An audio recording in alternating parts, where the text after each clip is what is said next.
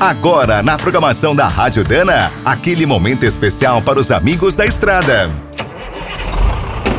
Está começando mais um Minuto do Caminhão. Fique por dentro das últimas notícias, histórias, dicas de manutenção e novas tecnologias.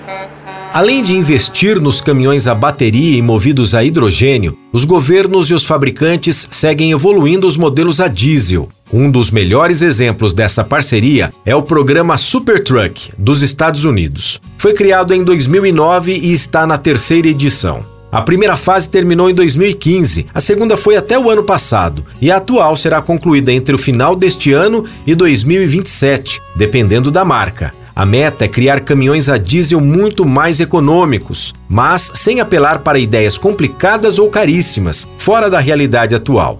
O Super Truck 2 da Volvo é um exemplo. Apesar de parecer normal, é bem aerodinâmico, tem o chassi e grande parte da cabine em alumínio. A International apostou na fibra de vidro e na fibra de carbono. Usou em toda a cabine e no baú. O estradeiro chegou a fazer 6,8 km por litro nos testes. O modelo da Freightliner, marca do grupo Mercedes-Benz, inovou com os sistemas eletroeletrônicos de arrefecimento e lubrificação do motor. O Super Truck 2 da Peterbilt é o mais bonito do grupo. Sua cabine uniu o passado com o futuro e o caminhoneiro fica instalado no centro. Os caminhões também usam sistemas elétricos de 48 volts, baterias de lítio, acessórios eletrificados, painéis solares e câmeras como retrovisores. Quer saber mais sobre o mundo dos pesados? Visite minutodocaminhão.com.br. Aqui todo dia tem novidade para você.